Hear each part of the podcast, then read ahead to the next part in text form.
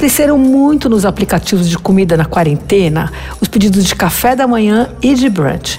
É, eu vi os números e são impressionantes. O aumento do café da manhã durante a semana foi de 80% no iFood e de 60% nos fins de semana, quando geralmente é brunch. Eu achei que era uma boa ideia testar alguns cafés da manhã e brunch, já que as pessoas estão mais interessadas, né? Provei o brunch do Sweet Pimenta e foi uma boa surpresa. Farto, veio um monte de coisa. Primeiro, vários pães, pão de batata com é, requeijão, pão de queijo, mini pão tipo pizza. Daí teve sanduichinhos, é, croque monsieur, teve um outro que era um brie com uma enroladinho numa massa folhada, rabanada. Ah, veio uma salada de fruta muito fresquinha, que vem num pote simpático, assim, de plástico, parece um vidro fechado, assim.